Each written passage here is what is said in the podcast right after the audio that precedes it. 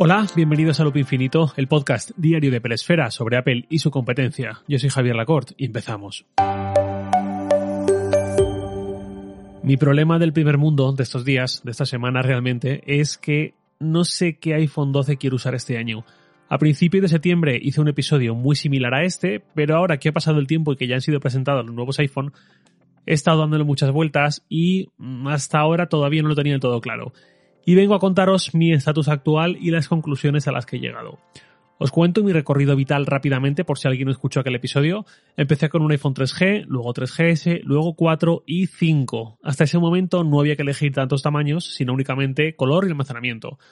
En 2014 empecé a recibir unidades de cesión de prensa de Apple, lo he dicho muchas veces, por si alguien ha llegado a este podcast hace poquito y quiere saber cómo funciona esto, el 3 de julio publiqué un episodio titulado Preguntas y respuestas pre-vacaciones y relación Apple Prensa, por si quieres escucharlo, ahí cuento cómo funciona todo esto y si tenéis alguna pregunta más sobre esto no me molesta en absoluto responderla, faltaría más. La cuestión, en 2014 empecé a recibir estas unidades y ese año empecé con los modelos Plus, 6 Plus, 6S Plus, 7 Plus.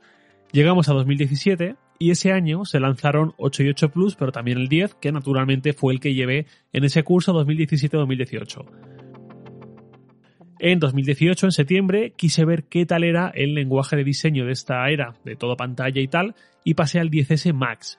Del 10S Max acabé algo harto, la verdad, por su tamaño, porque lo digo muchísimo, seguro que algunos estáis hartos de oírme decir esto, pero a mí me gusta ir caminando a muchos sitios o en metro, en tranvía o lo que sea, y en esos entornos viene muy bien manejar el iPhone a una sola mano, cosa que con las 6,5 pulgadas del 10S Max era imposible ni siquiera teniendo una mano más bien grande como la que tengo yo.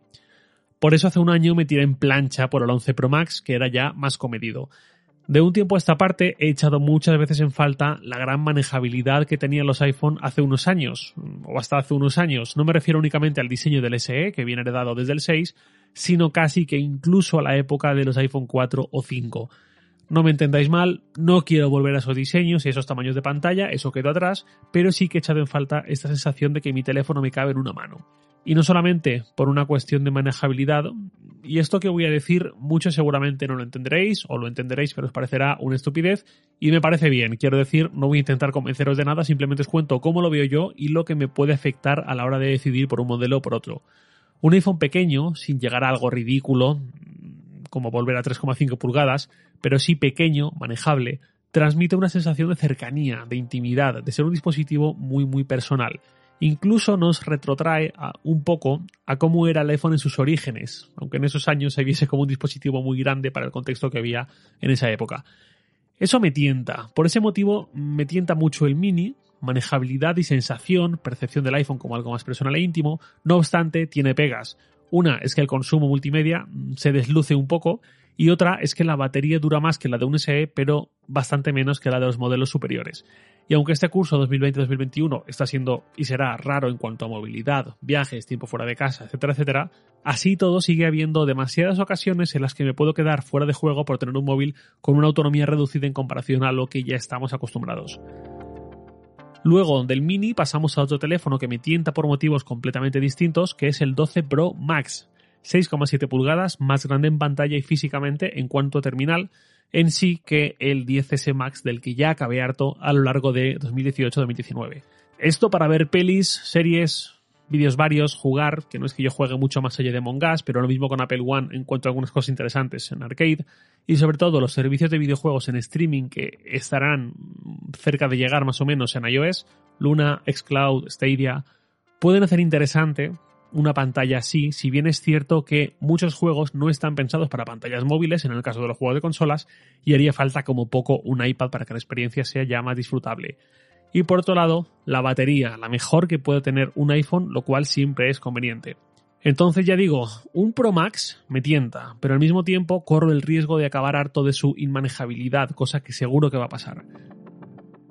En su momento, cuando empecé a plantear estas dudas, algunos me dijisteis, oye, tira por el callejón del medio, vete a por la opción equilibrada, que es el 12 Pro, o, bueno, o el 12, del mismo tamaño. El tema es que siendo un iPhone de cesión no tendría mucho sentido que me quedase en el 12. Otra cosa es que pagando por él financieramente sea seguramente la mejor opción calidad-precio de los iPhone de este año, pero en mi caso la elección es distinta. La cuestión con el 12 Pro es que objetivamente, quienes me decíais eso, teníais toda la razón pero no lo tengo muy claro, porque yo dudo sobre todo entre los extremos. Esto en cualquier caso se puede medio resolver, no del todo, pero algo sí, yendo a probarlos. En cuanto el corte inglés, Snack y compañía los tengan expuestos, me voy para allá, me pongo dos mascarillas y sumerjo las manos en gel hidroalcohólico y los sostengo en la mano y los pruebo y veo qué tal. Y sobre todo veo qué tal con el mini, si me encaja o no, si se me hace demasiado pequeño o a ver qué pasa. El tema es que igual tengo que elegir antes de poder probarlos. Y con esto enlazo con el desenlace de esa historia. Sorprendente. Yo no sé si Apple va a seguir contando conmigo para estas cesiones de producto. No hay nada que me haga pensar que no, pero tampoco hay nada que me lo asegure. Hasta que no se pone en contacto conmigo, yo no tengo esa certeza. Entonces he pensado, bueno, por este motivo y por el propio episodio del podcast, voy a reformular mi duda. Hasta ahora, mi elección se basaba en elegir mm, un modelo cuando viene de una cesión, pero poniéndonos en el caso de que llegase algo así, he pensado que elegiría pagando por ello, pagando por el iPhone. No sé si habéis oído hablar de esta teoría, esta técnica del cara cruz para cuando hay que tomar una decisión y no lo tenemos del todo claro, se lanza una moneda, si sale un resultado y nos alegramos internamente, es la señal de que era eso lo que realmente queríamos, y si sale el otro resultado y aún así dudamos y no terminamos de verlo, seguramente es la señal de que el otro resultado es el que realmente queríamos. Algo así me ha ocurrido a mí. He abierto la web de Apple para ver todos los modelos, precios, etcétera, que ya me los sé, pero siempre eh, ayuda a verlo ahí plasmado unos junto a otros. Y automáticamente, de forma inconsciente, me he ido a comparar el 12 y el 12 Pro. ¿Por qué? Porque entiendo que ir a por el Pro Max gastándome el dinero que requiere para luego en mi caso estar sufriendo un poco ese tamaño, como que no. Una cosa es que venga de cesión y me aporte cosas, y otra cosa es pagar un plus por él respecto al 12-12 Pro y no estar al 100% a gusto con él. Sé que mucha gente está a gustísimo con el Max y tenía ganas de que este modelo Max creciese un poco más todavía, pero ¿qué queréis que os diga? Vamos a empezar 2021 en dos meses y yo sigo extrañando la manejabilidad. Pero sobre todo es interesante cómo mi subconsciente ha omitido al Mini. Ese teléfono íntimo, cercano, que cada vez que lo vea me va a enamorar, estoy segurísimo, que lo mismo si los próximos meses me va bien en cuanto a ingresos, igual hasta llega el momento en el que me lo compre, porque me parece precioso y todo lo que ya he dicho, pero para ser mi teléfono de este año, seguramente no lo veo claro y si le he omitido sin darme cuenta, pues por algo será. Será porque de la misma forma que cuando uno va cumpliendo años y va dejando de hacer ciertas cosas, aunque en un momento dado le puede apetecer volver a hacerlas, quizás siente que ese momento ya pasó, que eso fue algo de otra época y que la vida requiere dar pasos hacia adelante y centrarse en lo que el momento vital requiere. Por ejemplo, a alguien le puede apetecer mucho volver a hacer un viaje con sus amigos de siempre, con los que lleva 30 años juntos, como es mi caso, pero teniendo dos hijos pequeños, como que no toca dejar a la mamá a solas con ellos para irse una semana de viaje con amigos. Es un ejemplo un poco extremo y absurdo, pero algo así entiendo que me ocurre a mí llevado a la parte del iPhone. Un iPhone como el 12 mini es muy chulo, es adorable, es personal, es íntimo, pero ese tamaño de pantalla y esas horas de batería se corresponden con otra época para según qué gente, y en mi caso seguramente sea así. Entonces estaba yo ahí frente a la web de Apple con el comparador de modelos, 12 a un lado, 12 Pro al otro. Si yo tuviese que comprar un iPhone, que quizás tengo que acabar haciéndolo en unos días, no lo sé, creo que mi elección sería un 12 de 128 GB. En España cuesta 959 euros, que son 200 menos que el Pro del mismo almacenamiento. Alguien puede decirme, hombre, ya que estás, por 200 más, vete a por el Pro.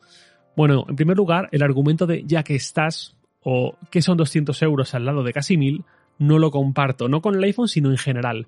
En el episodio titulado Apple One y lo predecibles que somos, publicado a finales de agosto, hablaba de esto mismo. 200 euros siguen siendo mucho dinero. Si yo hubiese claro que quiero ir a por el Pro, pues a muerte con él, no hay más, no pasa nada. Pero 200 euros son mucho dinero y me da igual que estemos hablando de un iPhone de 1000 que de un coche de 20.000. Si me puedo ahorrar 200 euros, lo voy a hacer porque siguen siendo 200 euros. ¿Por qué iría por el 12, pero no a por el 12 Pro? Insisto, todo esto es mi caso y no tenéis por qué compartirlo ni verlo igual, faltaría más. A ver, el 12 ha mejorado mucho respecto a lo que era el 11 o el 10R, sus antecesores. Ha subido 100 euros su precio, manteniendo ese tamaño de pantalla, pero esa pantalla ahora es OLED, su, su resolución es muy superior y sus marcos también se han reducido, además de que el diseño viene mejorado, me gusta mucho la propuesta más cuadrada, más angulosa actual, trae 5G y bueno, me parece motivo suficiente para haber justificado los 100 euros más para el mismo modelo, para el mismo tamaño eh, que tenía el 11 hasta ahora. Y también para ir yo a por él. La pantalla OLED, de hecho, para mí es un fetiche casi, noto mucho cuando no está, y ahora que este modelo la incluyo, la incluye, perdón, al contrario que el 11, me resulta mucho más fácil ir a por él. La gran diferencia seguramente está en sus cámaras. La cuestión es que yo ya no hago tantas fotos como hace 2, 3, 5 años, y la calidad que me ofrece el 12 estoy seguro de que me va a ser suficiente. Lógicamente, agradecería siempre pasar al módulo del 12 Pro y el teleobjetivo me encanta y todo esto y el sensor LIDAR para las fotos nocturnas, retratos, etcétera, pero a priori con lo que me ofrece el 12 iría muy bien. Y luego también se pierde el acero frente al aluminio, que bueno, no se puede tener todo en esta vida. Hay un aspecto en el que sí me gusta más el 12 que el 12 Pro, que es el color negro. El color negro está en el 12 y es fenomenal, me encanta, visualmente es una pasada y es, creo que es justo el diseño que quiero en un iPhone. La parte trasera del 12 para mí es perfecta. Pero en el 12 Pro no hay color negro, sino que hay un color grafito, que es más bien una especie de gris espacial, de los muchos tonos de gris espacial que hemos visto estos años, y no me gusta tanto, no me entusiasma demasiado, motivo por el cual, si tuviera que escoger un 12 Pro, quizás preferiría uno en plata, que es más blanco que otra cosa, ya que no hay un negro como tal. Pero más allá del acero, la verdad es que el 12 negro me parece el más bonito de esta generación, o el 12 mini quizás. Entonces, por todo esto, si yo me tuviera o me tengo que comprar un iPhone este año, creo que esa sería mi elección. 12 de 128 GB color negro. El año pasado no hubiese ido a por un 11 sino por un 11 Pro por los motivos que dije antes, pero este año que las cosas se han igualado y las distancias se han reducido, sí me quedaría en el 12 y además de mil amores. ¿Qué ocurre si finalmente obtengo una decisión de Apple para prensa? Que al desaparecer el factor económico me iría a por un 12 Pro, aunque sea en plata, y obtengo ese plus fotográfico, aunque también sea a costa de un peso un poquito mayor. Concretamente 25 gramos mayor y un diseño que al menos en cuanto a la parte trasera no me entusiasma tantísimo como el del 12 a secas. Descarto finalmente el Pro Max porque el salto de 5,8 a 6,1 pulgadas ya va a ser semi-traumático para mí, como para elevarlo aún más, como para volver a niveles del 10S Max. Y descarto el Mini porque, lo que decía antes, para algunos usuarios, no todos, pero algunos de los que me incluyo, le damos un uso demasiado intensivo a estas alturas a nuestro iPhone como para quedarnos ahí mal que nos pese. Así que ya sabéis, finalmente 12 Pro por mi parte, o 12 en el caso de que tenga que comprarlo, Intento ser lo más sincero y transparente posible con vosotros, que escuchéis este podcast y le deis sentido al final a su existencia. Y de verdad, quizás haya quien no me entienda, pero más sincero no puedo ser. Y nada más por hoy, lo de siempre, os leo en Twitter, arroba jlacort, y también podéis enviarme un mail a lacort.sataka.com. Loop Infinito es un podcast diario de Peresfera, publicado de lunes a viernes a las 7 de la mañana, hora española peninsular, presentado por un servidor, Javier Lacort, y editado por Santi Araujo. Un abrazo y hasta mañana.